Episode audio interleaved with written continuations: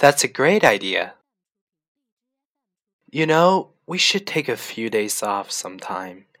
Yeah, we should. Definitely. We could go to Mexico or something. That's a great idea. We could even go for a couple of weeks. Well, maybe. I guess we could, but. You know, we could just quit our jobs and maybe go backpacking for a few months. Well, I don't know. I like to, but I guess I need to keep this job, you know, to pay for school and stuff. Yeah, me too, I guess.